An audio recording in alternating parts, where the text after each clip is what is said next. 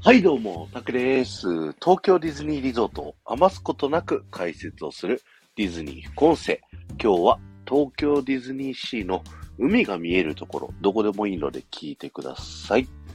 今日はですね、東京ディズニーシーの海についてお話をしたいと思うんですけど、この海の水って真水なの？海水なの？っていうね、ことについてお話をしていきたいと思います。結論から言うとですね、東京ディズニーシーにあるこの水はですね、真水なんですよね。東京ディズニーシーっていう、シーっていうぐらいだから、海の水、海水使ってんじゃないのっていうふうにね、あの、思ってる方も結構いらっしゃるかと思うんですけれども、実は真水使っております。で、緑色してますけど、あの、人間には無害なお水になっておりますので、万が一落ちちゃってね、水飲んじゃったりとかしても、あの、体には問題ありません。なんで緑色になってるかっていうと、この海の水ですね、実はそんなに深くありません。あの、東京ディズニーシーのメディテレニアンハーバーの海の水深で、だいたい150センチぐらいっていう風にね、あの、言われております。なので、足がつくんですよね。なので、その浅さだと、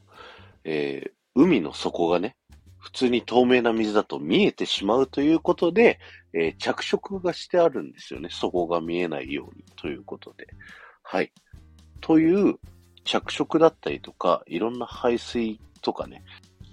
たくさんのね、機材が、あの、この東京ディズニーシーの海の中にはあるんですよ。ミステリアスアイランドのね、あの、爆発する水とかあったりするじゃないですか。で、そういうところに使われてる水で、万が一塩水を使った時っていうのは、物の劣化っていうのがね、あの、早くなっちゃうんですよね。なので、この東京ディズニーシーの、え水っていうのは、真水が使われているよということでね、ぜひ皆さん確かめようはないので飛び込んじゃダメなんでね、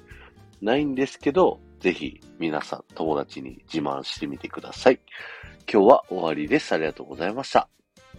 この放送が面白いと思った方はぜひフォローよろしくお願いします。